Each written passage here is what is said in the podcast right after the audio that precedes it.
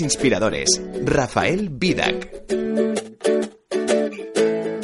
Un lunes para mí es eh, una oportunidad más, una oportunidad para dar lo mejor de mí mismo y seguir disfrutando haciéndolo.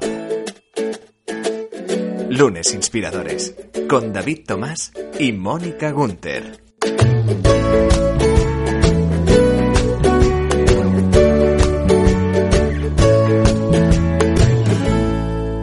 Aquí una semana más con intención de inspiraros a todos para que este lunes sea un buen día, como ha dicho hoy nuestro invitado. Un invitado que ha escrito un libro que se llama El hombre más rico del mundo. Tú, David, escribiste La empresa más feliz del mundo, es decir, que hoy vamos a ser muy ricos y muy felices. Exacto, y vamos a disfrutar mucho. Aquí tenemos ideas, yo creo, compartidas con nuestro invitado, con Rafael Vidac, que vamos a aprender muchísimo, que tiene una historia súper interesante. Y la verdad que con muchas ganas de aprender del libro, que es un libro apasionante, y luego también de, de todo lo que nos pueda contar Rafael. Pues eh, Rafael, muy buenas. Muy buenas Bienvenido tardes. y gracias por aceptar nuestra invitación a Lunes Inspiradores. Eh, porque tu historia de verdad inspira. Tú ahora eres, eres coach, eres eh, terapeuta psicocorporal, pero tú estudiaste ingeniería. De hecho, trabajaste como ingeniero civil bastante tiempo. Pues sí, eh, unos cuantos añitos hasta que, bueno, hasta que llega una etapa en la que empiezo a darme cuenta que aquello no va bien bien con mi manera de ser, con mi, bueno, no sé, con mis facultades, ¿no? Con mi perfil psicológico, no sé cómo decirlo. ¿Y qué es Ah, lo que te hace darte cuenta de que eso no iba contigo? Lo que, claro, lo que hace, lo que te hace sonar la campana, y lo- yo lo he visto, ¿no? En, en otros clientes que, que vienen a verme a la consulta, porque también están ahí en un proceso de cambio, ¿no? O están en una fase o en otra, porque yo creo que hay varias fases, ¿no? Al final es eh, la incomodidad. Al final lo que te da la campana eh, es dolor. Es una forma de dolor, es un dolor psicológico, ¿no? Pero es, es incomodidad, insatisfacción, ¿no? una sensación de que algo muy importante está fallando. Te, te estás perdiendo algo, ¿no? Sí. ¿Cómo te sentías los lunes, tú, justamente antes del cambio? ¿Cuál era un poco tu, tu forma de pensar o qué, cómo te despertabas? Eh, yo tuve varias épocas. ¿eh? En mi caso, yo hice una carrera que era bastante larga, una carrera universitaria. Era larga y difícil también. Eh, yo, cuando acabé aquella, aquella formación, por así decirlo, salí con muchas ganas de trabajar. O sea, era, tenía tantas ganas que lo que me pusieran lo iba a hacer ilusionado, ¿no? Tener mi, mi, mi sueldo, mi trabajo, mi responsabilidad. Con lo cual yo tuve una época de, de lunes muy felices, eh, a pesar del trabajo y del estrés. Lo que pasa es que eh, vamos cambiando y vamos madurando, ¿no? Entonces hubo una etapa que empecé a ver a personas que iban por delante mío, en el camino, en esa profesión, y me costaba ver personas felices. Me costaba ver personas felices. Eh, no sé si es que en esa profesión eh, hay pocas, yo estoy seguro de que no es así, ¿eh? pero yo desde luego no, no se encontraban conmigo. ¿eh? Y aquello empezó a germinar en mí una duda. Una duda de decir, ostras, ¿estaré en el sitio que es el mío o no? Claro, es una duda lógica, ¿no? Porque si tú veías a gente que, que iba por delante de ti, es decir, entiendo jefes Sí. eh, que no estaban felices, que estaban Sí. estresados, que estaban tristes, ¿no? Eh, claro, tú, si todo te iba bien, ibas a acabar allí en ese puesto, ¿no? Claro, era, era como una anticipación de lo que Claro. estaba por venir, ¿no?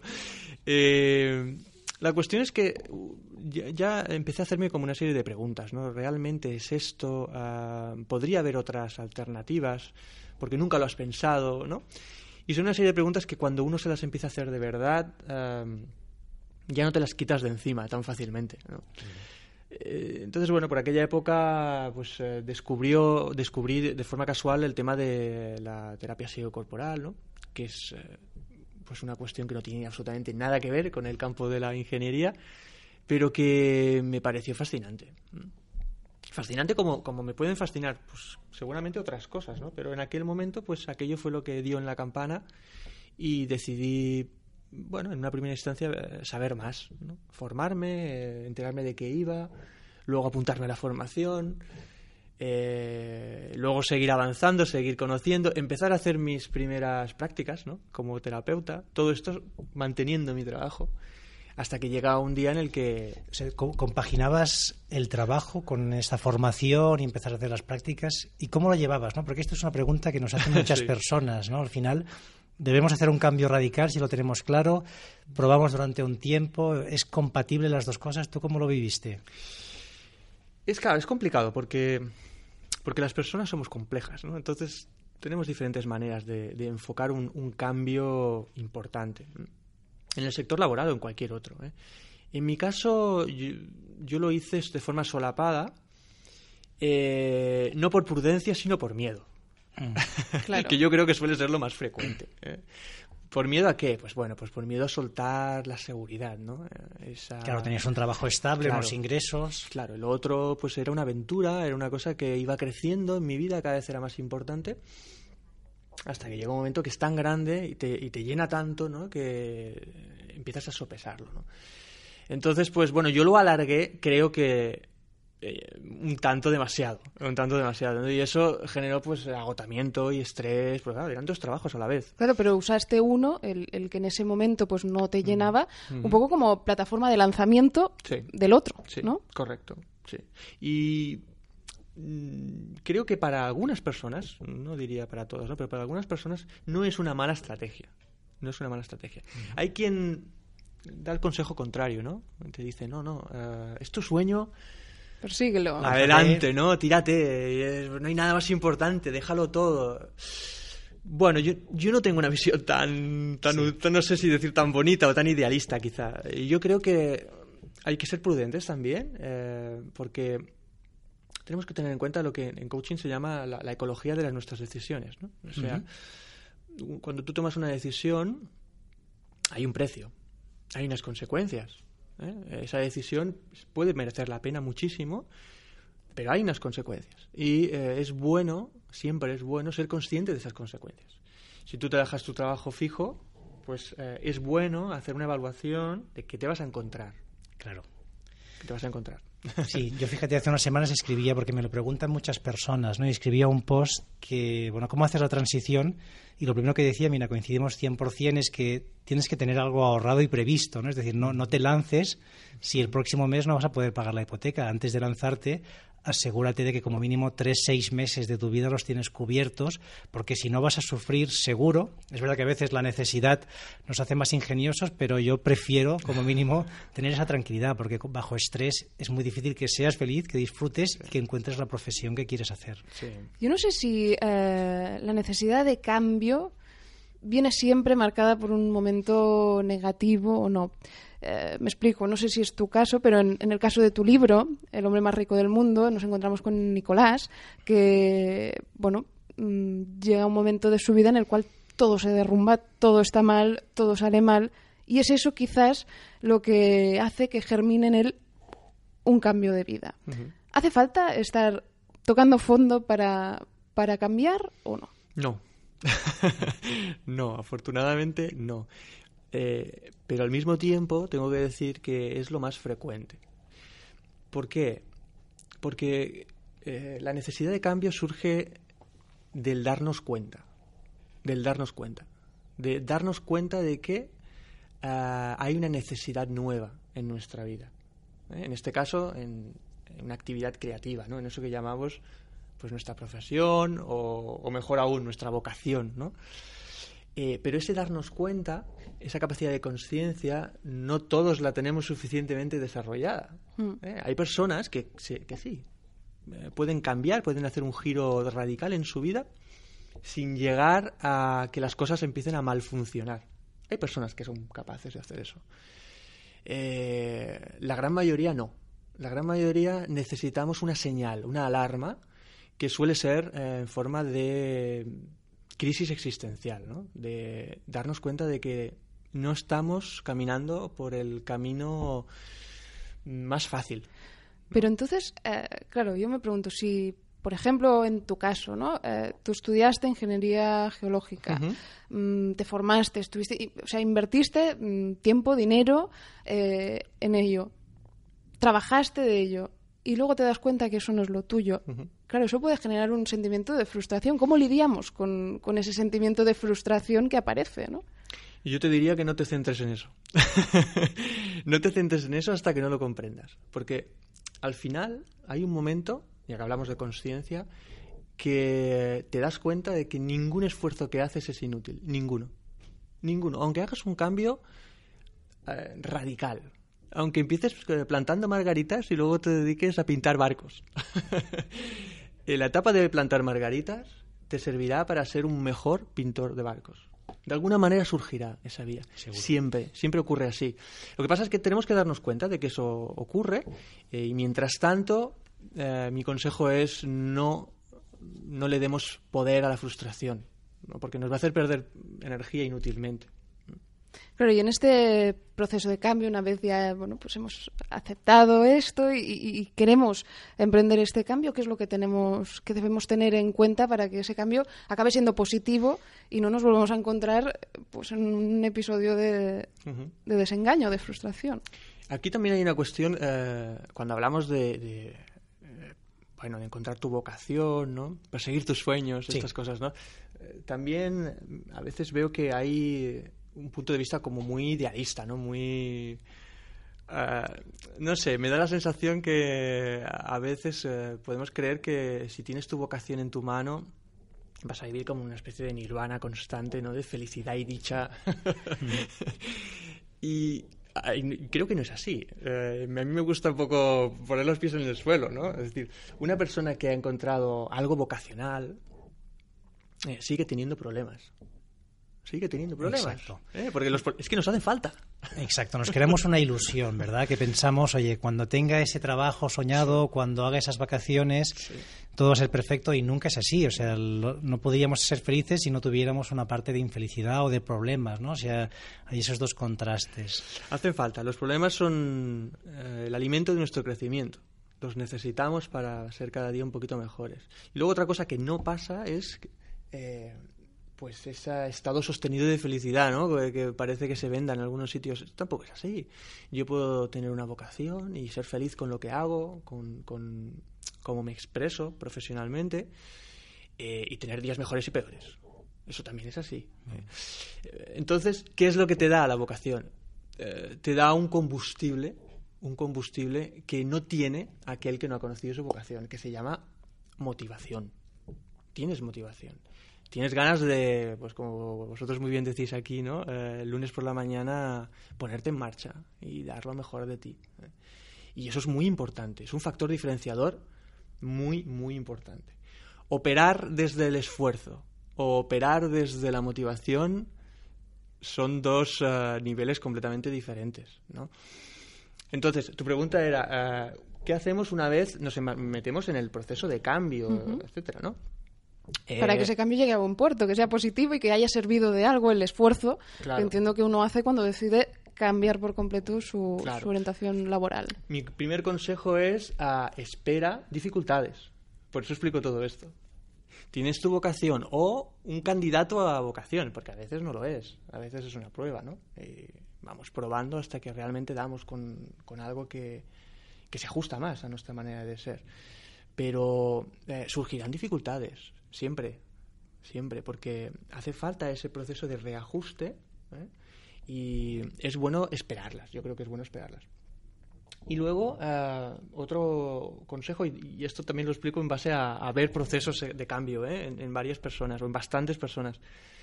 Uh, tratar de que no te absorba. Porque el cambio de vivir en base a esfuerzo a vivir en base a vocación en algunas personas es tan grande que ese chute de motivación uh, los domina. Uh -huh. Y entonces, ¿qué ocurre? Ocurre que uh, las personas tienden a supeditar todos los sectores de su vida. ¿eh? Yo cuando hablo de sectores vitales, pues me refiero a las parcelas de nuestra vida, ¿no? La familia, los amigos, el ocio, la salud, ¿no? De repente, la profesión es el sector. Claro. y, y, ya está, y no, no hay nada más, ¿no? Y no es una buena idea. No es una buena idea. Estás como un poco eh, borracho de motivación. Durante una temporada esto pasa. En algunas personas, no, no en todas, pero en algunas personas sí. ¿eh? Entonces eh, también es bueno fijarse en uno mismo y reajustarse ahí también, ¿no? Y permitirse tiempo pues para, para los otros sectores de la vida. Dices en uno de tus últimos tweets algo que a mí me ha gustado mucho, porque además, eh, bueno, a Rafael Vidac lo podéis seguir en las redes sociales, tiene un Twitter maravilloso en el cual eh, vas colgando, pues bueno, reflexiones que un poco también ayudan a despertar la, inspiración. Dices, te encontrarás, no lo dudes, pero antes deberás soltar lo que temes perder. Ese miedo mm, es inherente al ser humano, entiendo, ¿no? es el... Lo tenemos todos. Sí, es el aferrarse a lo conocido, ¿no? La zona de confort, ¿no? Que ahora está tan de moda decir. Exacto, ¿no? Es un término que, que viene del mundo del coaching y, me encanta que se esté popularizando, ¿verdad? Eh, que cada vez haya más personas que comprenden que para cambiar, para avanzar, para ensancharse a sí mismos, eh, hay que salir a una zona que produce, vamos a decir, incomodidad, no confort, ¿no? Eh, entonces, pues bueno, el soltar, soltar eso que te hace sentir seguro, siempre es un requisito necesario a, la hora de abrirte a cualquier cosa nueva. No solo en lo profesional, ¿eh? en cualquier ámbito. En cualquier ámbito. Y hay quien dice, Rafael, que las personas no cambian, que, que son reticentes ¿no? a aceptar de que uno puede cambiar. ¿Qué les dirías a ellos? Yo me he fijado que la mayoría de personas que afirman esto son personas con miedo al cambio. Es curioso, es algo muy común, ¿no? Es curioso, pero es así. Sí. Creer que las personas no cambian es una creencia limitadora del libro. Que es una creencia, es decir, eh, algo en lo que esa persona cree que mm, no solo no produce un beneficio y una ventaja, sino todo lo contrario. Mm, no, te va a dar ninguna ventaja creer que tú no cambias. Eh, todo lo contrario, sí. Al margen de que sea verdad y no, ¿eh? Lo que sí es cierto es esto, ¿no? Que probablemente pues son personas, lo que, lo que tú dices, que no, justamente no quieren cambiar, es una forma de autojustificarte, porque solo si miramos nuestra biología, pues nuestras células mueren y nacen cada día, ¿no? Prácticamente nuestro cuerpo se reinventa cada pocas horas o cada, pocas, cada pocos días, ¿no? Con lo cual cambiar, cambiamos seguro, seguro, pero está claro que nos da miedo ese cambio, ¿no? Nuestro cerebro también está diseñado para justamente para ir en, en modo autómata, ¿no? que no tengamos que, estar pensando ¿no? y, tenemos que usar justamente la parte del cerebro creativo, que es la que más retos nos supone, ¿no? porque es inventar cosas, es enfrentarte a lo desconocido y lo que tú bien dices nos da miedo. ¿no? ¿Y qué le podríamos decir a alguien? ¿no? Alguien que nos diga, oye, yo es que realmente tengo miedo a ese cambio, me cuesta cambiar, sé que lo que tengo no me gusta, pero me da mucho más miedo, o sea, puede más el miedo que la necesidad de cambiar. ¿Qué le podríamos decir? Bueno, esa es la pregunta, ¿no? es la pregunta. Ah, la dificultad a la hora de responder esto es, como he dicho antes, que somos complejos. Tenemos diferentes eh, maneras de entender el mundo e incluso los procesos de cambio. Pero, pero sí que hay un modelo, ¿no? Y yo creo que un modelo me refiero a una especie de pauta que podría ser aplicable yo creo que casi todo el mundo. Y, es lo siguiente. Si el oyente o quien sea está dándose cuenta que realmente necesita cambiar eh, su trayectoria, eh, lo primero que le diría es que eh, trate de energetizarse. Y esto es algo que no se suele decir mucho. Que, es decir, que trate de eh, cargar las pilas, que no se agote. Que ¿Y eso cómo se hace, Rafael? Todos sabemos lo que nos eh, desgasta y todos sabemos lo que nos carga y nos hace sentir bien, desde un punto de vista físico como psicológico también. ¿eh? Hay algunas cosas que no son no son evitables. Tenemos que afrontarlas y tal. Pues oye, tengo un jefe que cada vez que lo veo me siento un poco peor, pero mira, de momento de esto no puedo prescindir. Pero a lo mejor eh, sí que puedo escoger hacer algo que me haga sentir bien. ¿eh? El factor energía es, es muy, muy, muy importante. O a lo mejor con quién pasas tiempo, ¿no? Todos sabemos a veces que hay personas que nos, eh, después de verlas, salimos fundidos, ¿no? Y otros que al revés, ¿no? Salimos con muchísima energía, pues quizás coger ese tipo de amistades. Sí, ahora se habla mucho, ¿no? De las eh, personas tóxicas, las personas que se llevan un trocito de nuestra, de nuestra energía, ¿no?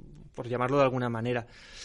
Personas, situaciones, eh, bueno, eh, hábitos, rutinas que te hagan sentir mejor y evitar los que te hacen sentir peor, en un proceso de cambio son más importantes que nunca. Y voy a explicar por qué. Es muy sencillo. Y es que si tus niveles de energía, de bienestar están lo máximo posible, prácticamente vas a estar a gusto haciendo cualquier cosa. Prácticamente. Prácticamente. Tendrá que ser algo diametralmente opuesto a tu manera de ser para que empiece a despertar incomodidad. Si estás muy bien cargado de energía. Y la regla contraria es exacta, es, es cierta también. Si estás agotado, agotado, ya puedes estar con tu mejor profesión, con tu mejor vocación, con algo que te apasiona y es, lo vas a pasar mal. lo vas a pasar mal. Y eso suele ocurrir, ¿eh? Por cierto. Eh, Rafael, yo tenía una pregunta que has mencionado el tema de los jefes, ¿no? Has hablado de, estos jefes que a veces son complicados. ¿Qué les podemos decir, no? Alguien que esté llevando un equipo, tú has llevado proyectos, has mm. tenido y has sido jefe. ¿Qué le podemos decir para mejorar? ¿Qué, qué puede hacer un jefe para realmente que su equipo confíe en él, que esté contento, que les ayude. ¿Qué cuatro o cinco cosas les podríamos recomendar? No sé si cuatro o cinco, porque... menos una. Te voy a decir una que creo que es, muy importante. Eh, yo vengo observando, no soy un especialista en el ámbito empresarial, pero eh, vengo observando que llevamos unos años que estamos haciendo una transición cada vez más evidente de un, modelo de empresa eh, caduco a uno nuevo. ¿no? Que yo creo que se podría hacer una lista de cualidades de ambos, ¿eh? pero eh, el nuevo tiene una, una cuestión que es, es, fundamental y es una mayor, no sé si preocupación, no me gusta la palabra preocupación, pero un mayor interés quizá en eh, las personas que forman la empresa, un mayor interés en el equipo, en el trabajador. y no tanto en la productividad, en lo que en el fin productivo, ¿no? económico. No significa que el fin productivo económico no sea importante, por supuesto, es necesario, si no la empresa no funciona, pero cada vez más hay un esfuerzo por eh, que todas las personas que forman esa empresa estén en línea con el proyecto de empresa, con la visión de empresa. Esto cada vez se está valorando más. Y es un intangible, el problema es, el problema es que es un factor intangible, no mesurable. Los beneficios se pueden medir, el nivel de satisfacción en realidad también, pero no es tan fácil, no es tan evidente. ¿eh? Eh, y, es, un, es, un, paradigma que está empezando a, cambiar. Entonces, un consejo que me parece fundamental es, si tuviera que decírselo a un jefe, es asegúrate cada día que sabes ponerte en los zapatos de todos tus trabajadores. Es decir, asegúrate de que sabes qué siente la persona que está eh, no en tu despacho, sino en su despacho, en su ordenador, en su sitio de trabajo. Asegúrate de hacer ese calibrado, es como un calibrado, porque creo que va a dar una información que es ese intangible, que tiene un precio, tiene un valor eh, enorme, enorme. Una empresa que tiene a gran parte de su equipo eh, inspirado, en línea con los valores de la empresa, eh, en sintonía, ¿no? que decía algún escritor, en sintonía con los mismos valores, es una empresa, no sé si imparable, pero, pero con un potencial enorme. Al menos una empresa en la cual para nadie el lunes es un, es un día terrible, ¿no? Exacto. Hablemos de El hombre más feliz del mundo, de tu libro. Hemos hecho alguna mención antes al protagonista Nicolás. Es un libro eh, que pone sobre la mesa el debate de qué es y qué no es riqueza. ¿Estamos en un punto en el que hemos confundido estos valores? o sea, quiero decir, ¿la riqueza la tenemos mal entendida? Bueno, tendemos todavía a ser materialistas, ¿no? De hecho, es lo que acabamos de hablar, ¿no? En el mundo empresarial, pues, ¿qué se ha valorado? ¿no? Pues los números, ¿no? Los, el balance de cuentas final, ¿no? Pero también lo hemos dicho, cambiamos, cada día somos un poquito más sabios, aunque a veces no lo parezca, pero la sociedad cada vez es un poquito más sabia. ¿eh? Entonces, cada vez empezamos a darnos cuenta que la riqueza, lo que es importante, no, no, obedece, no obedece solamente a cuestiones mm, tangibles, sino que también obedece a todos esos factores, todos esos elementos que se mueven en nuestro mundo interior. ¿sí? Yo en el, en el libro explico ¿no? que básicamente la riqueza tiene una, dimensión exterior, ¿no? En esa dimensión exterior hay varios capítulos. El dinero es uno, es uno, es importante porque es un capítulo más, pero también hay otras cuestiones, ¿no? Pues como la salud, como tu, tu red social, eh, pues tu familia, tus hobbies, tu tiempo disponible. Todos esos también son campos de riqueza exterior, de tu vida exterior. Y luego hay una dimensión, si hablamos de riqueza, interior, y es pues también lo hemos mencionado. ¿Cómo están tus niveles de vitalidad, de tu cuerpo físico? ¿Eh? ¿Cómo están tus emociones? ¿Las conoces? ¿No las conoces? ¿Cómo llevas tus heridas del pasado? ¿Las has eh, tratado? ¿Las has observado? ¿O no? ¿O las has eh, barrido ahí debajo de la alfombra? Uy, uy. ¿Y tu mente qué tal? ¿Qué tal tu mente? ¿no? ¿Has aprendido a enfocarte en lo positivo? ¿Has aprendido a quietarla? Todos esos parámetros eh, también son riqueza. Eh, y de hecho yo creo que no solamente es una dimensión más, sino que es la dimensión semilla. ¿Sí? Todas esas cosas exteriores que he hablado antes salen de ese estado interior. Claro, y, todo, a darse cuenta de esto, a Nicolás, de alguna manera le ayuda un personaje que se llama Daniel Willock, eh, que sale en el libro, y que es el que quizás despierta de alguna manera en Nicolás esas ganas de cambio una persona que no sea Nicolás, cualquier persona que nos pueda estar escuchando, ¿dónde encuentra a su Daniel Willock? y Daniel Willock, claro, es, eh, digamos que encarna ¿no? en el libro el personaje del guía, del maestro. Yo pienso que Daniel Willocks uh, todos tenemos en nuestra vida, todos, todos porque porque todos tenemos alguna referencia interesante. ¿eh? No tiene por qué ser una persona pues muy no sé cómo decirlo, muy, muy marcada, ¿no? Como es la del libro, ¿no? Muy, muy exagerada, ¿no? Una persona muy sabia, muy rica, muy exitosa. A veces un maestro es una persona que en un momento dado te dice algo de la forma y en el momento adecuados y es como un gong, ¿no? Como un campanazo interior. Y en ese momento esa persona está siendo un maestro para ti. A veces no son ni siquiera personas nuestros maestros, a veces son situaciones una situación en la que tienes que tomar una elección, está siendo para ti un Daniel Willock. Entonces, el problema no es que no haya Daniels en nuestra vida, sino el problema es aprender a identificarlos. Ese es el primer reto. Y el segundo, una vez que lo identifico, una vez que me doy cuenta que eso me está tratando de enseñar algo, el segundo reto es hacerle caso. Hacerle caso, claro. si no, mal vamos. Atreverse, atreverse. Rafael, ¿y no, nos puedes contar algún Daniel que haya habido en tu vida? Para ti, ¿quién ha sido un referente? ¿no? ¿Alguien próximo, quizá alguna, algún escritor, algún autor que te haya influenciado? No sé si nos puedes compartir. autores muchísimos. Eh, a mí me ha gustado mucho leer desde pequeñito. Eh, me, apasiona la lectura. De ficción y no ficción, ¿eh? Eh, pues a mí me encanta, por ejemplo, la, ficción de ciencia ficción y de fantasía, me gusta muchísimo.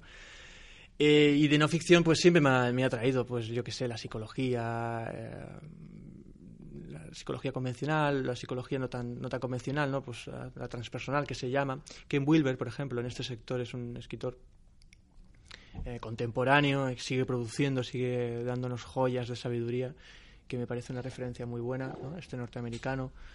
Eh, pero no sé, otros autores, pues eh, Roberto Saggioli, un, psicólogo italiano que también tiene una obra fantástica.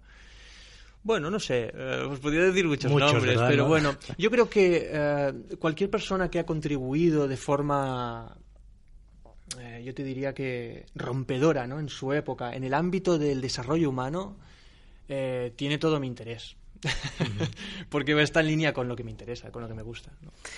Pues yo creo que hemos aprendido muchísimo de esta charla con Rafael. Eh, me quedo con varias de las cosas que has dicho, pero entre ellas la de, obviamente es la de salir de esta zona en la que estamos eh, de confort. Algo que también en tu Twitter eh, destacabas hace poquito que decías, entrega tu libertad a cambio de seguridad y perderás ambas cosas. bueno, creo que, es una verdad muy, muy cierta y que puede servirnos ¿no? para, para bueno, perderle un poco el miedo al cambio y ser un poco Nicolás, prestando siempre atención a los Daniel Willocks que nos encontramos por el camino. Rafael, eh, todo un ejemplo para lunes inspiradores. Muchísimas gracias por estar aquí con nosotros. Ha sido muy gratificante. Sí, la verdad que yo me voy a quedar también con una frase de Rafael. Dice, insistimos en vender el éxito como la única llave que puede abrirnos las puertas de la felicidad, pero no es así. Sí que animo a todos que reflexionéis junto a Rafael en su cuenta de, Twitter, Rafael-Vidac, que es súper interesante. Yo soy seguidor desde hace muchísimo tiempo. Y nada, agradecerte porque ha sido un placer, hemos aprendido muchísimo y sabes que cuando quieras estás aquí otra vez invitado. Pues un placer, un gustazo estar aquí. Muchas gracias a vosotros. Gracias. Lunes Inspiradores.